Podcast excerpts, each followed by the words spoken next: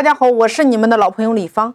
那么接下来我们再来看第二支视频。透过这支视频，你来观察一下，它有什么样与上一支视频有什么样不同的地方？那这支视频它也是激发团队，他的团队发生了什么事儿呢？他要改革，没有人响应他的新法，而他的新法是可以让更多的老百姓、士兵可以变得更好。但是呢，因为触及到旧部的利益，那旧部极力的想要杀掉他。我们来看一看，在内外交困的情况下，这个人是如何来激发他的团队的。有人要杀他，他想推行的这个新政很难被推行下去。他是如何用一段演讲来破局的？我们认真的来观察一下他的表情、他的神态、他的语调、他的动作以及他的语言、他的词汇。包括他出场的这个感觉，在这段演讲当中，你有没有被他感染？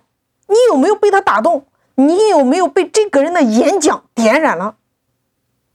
请问，如果当时你在现场呢？我们来分析一下他演讲的这个逻辑。我们得知道如何转换成为我们所用，对吗？首先，它的核心在于它是不是要把旧制推翻，然后推行商君的新政，对吗？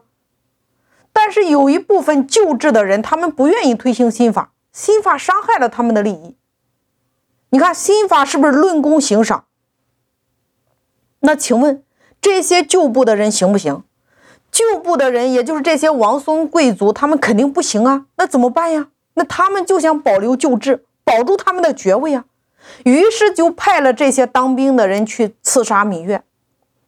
那如果芈月把这些来杀他的人抓住，全砍了，那请问他们还会不会继续派人来行刺？能不能解决根本的问题？答案是不能解决根本的问题，会有不断的人来行刺他。那怎么办呢？必须收心。那请问什么方式最能收心？演说对吗？那是一对多的演说，还是一对一的讲呢？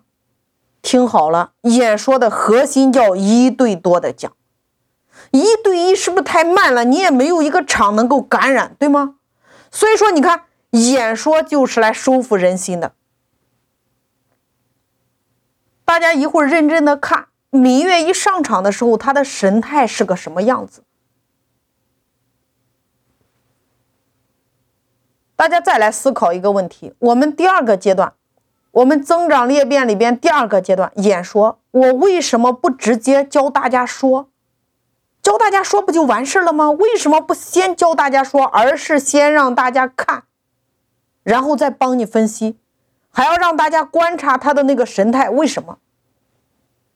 我告诉大家，说只占了一小部分。而在说的时候，配合上什么才有效，很重要，对吗？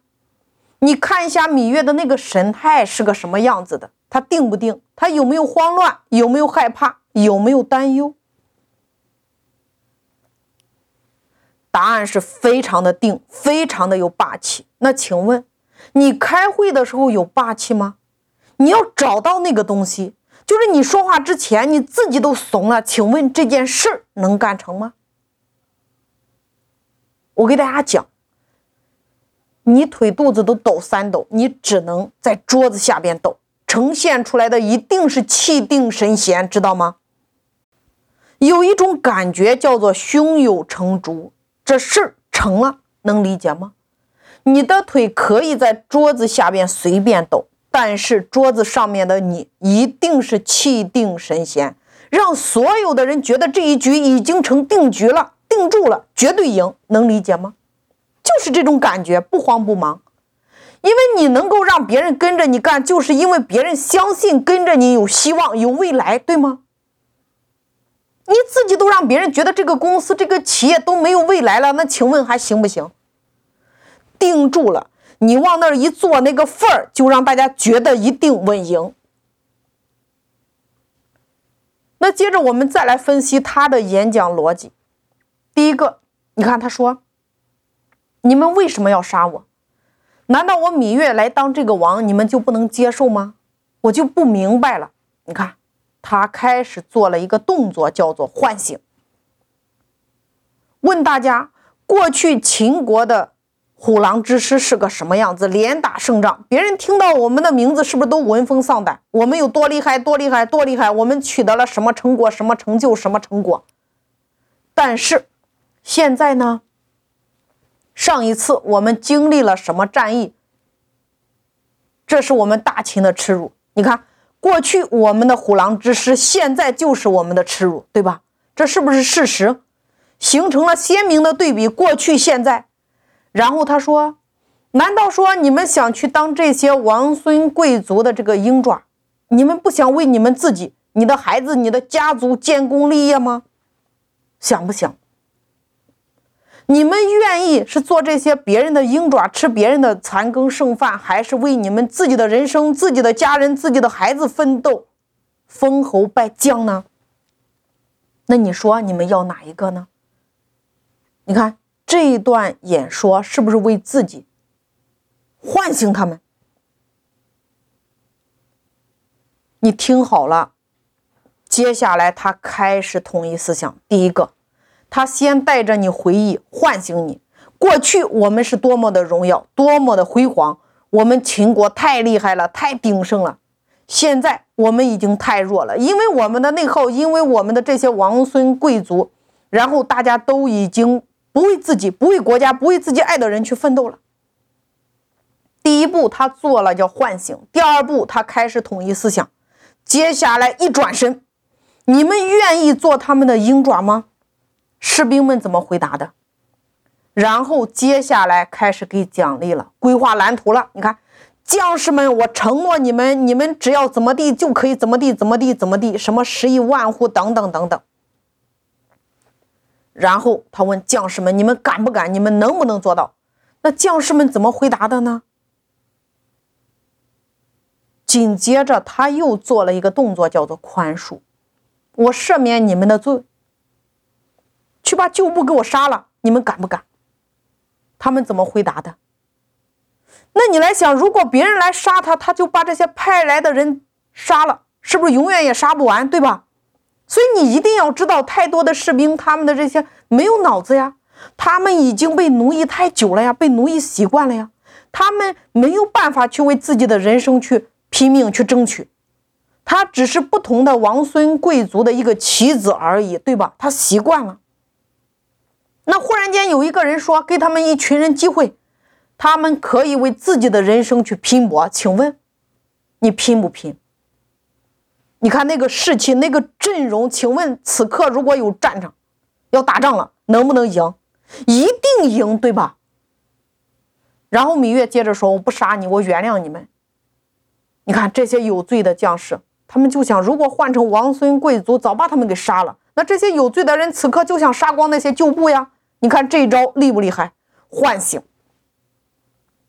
所以你手里边的团队蔫不蔫取决于老大。所以各位老大们，以后不要再说那些没有智慧的话，什么我们家的团队没有凝聚力，什么我们家的人就是不行，等等等等。我跟你讲，行不行看谁，行不行都是看你，你行不行？所以大家跟我说一句话，我很重要。我是唤醒团队的高高高手，我是超级演说家，我可以唤醒一切人。我只要张开嘴巴，怂人秒变超人。大家一定要记住这个感觉。所以你的表情重不重要？你的语言重不重要？但是我告诉你，最重要的是什么？是你的发心。演说最厉害的地方，不是你说出多么好听的话，不是你说出多么华丽的话。演说最核心的地方叫做真实不虚。来，你来想一下，如果芈月的初心是什么？是不是希望这些士兵们都好，将领们好？这件事儿真不真？那如果这件事是假的，我就是想糊弄你们，他有没有这个底气？他说不说出来这么有底气的话，对吧？所以说，演说的核心是什么？演说的核心力量和核心底气来源于真实不虚，来源于我发自内心的希望你们好，对吧？那你今天开会为什么没动力？你光想糊弄着团队，让他们给你赚钱，请问你有没有底气？说多了，你自己都没有底气。但是，你想带着他们一起变得更好，请问你有没有底气？为自己慢慢的你就没有劲儿了，为别人你越说越有劲儿。所以演说的核心能够打动别人的核心，就是你说的每一句话都是发自内心、真实不虚，真的才会有力量，才会有底气。口吐莲花的核心是什么？叫做心中有莲，你看的人都是佛。所以你一定要明白，口吐莲花不是你多能说、多会说，而是你心中有莲才能口口生莲。如果你心中没有莲，你吐出来的那个吐沫星子都是恶毒的，你都能把地毯给烧了，对吧？这很重要。你看谁都是佛，你就是佛陀；你看谁都是什么，你就是那个什么。所以，我们再回到第一句话上。同样一件事，你匹配不同的信念，你收获的结果就会不同。那请问，你能不能带着你的团队在二零二一年，你们要达成一个什么样的状态？你能不能融合你们整个家族，把你们整个家族给振兴了？你能不能引领你的孩子，让你的孩子更爱自己，爱学习？请问？你的家人、你的团队、你的合伙人，还有你的孩子，他们是一个什么样，取决于谁，是不是你？所以说，做任何的事情，你很重要。没有结果，都不是别人的错，都是谁的错？自己，对吗？所以，我们就要把自己练的口吐莲花，把自己练的口口生莲，把自己练的就是佛陀，看到谁都是好人。然后我们每做一件事情，就已经看到那个结果的那个画面。请问你会不会有结果？所以说，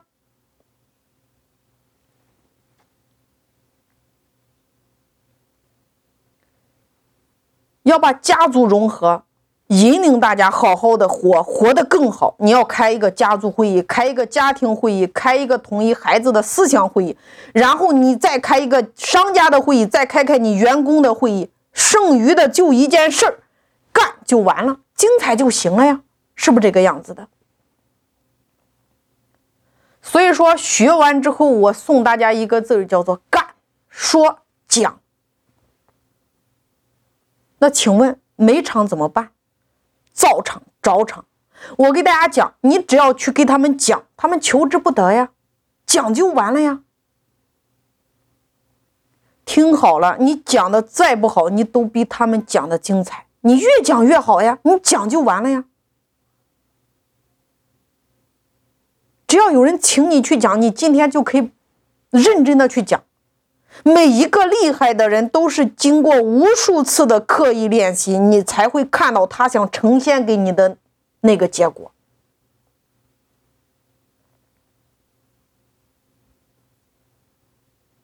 所以大家一定要明白，演说练到融会贯通，最好的方式就一个字儿讲。你今天你可以在舞台下面讲，你也可以在舞台上面讲。有场一定要练场讲，找准你的赛道。线下你要找商家不断的去讲去融合，线上你可以透过直播、短视频、音频、图文开讲啊，把你想要的你可以通通讲过来呀。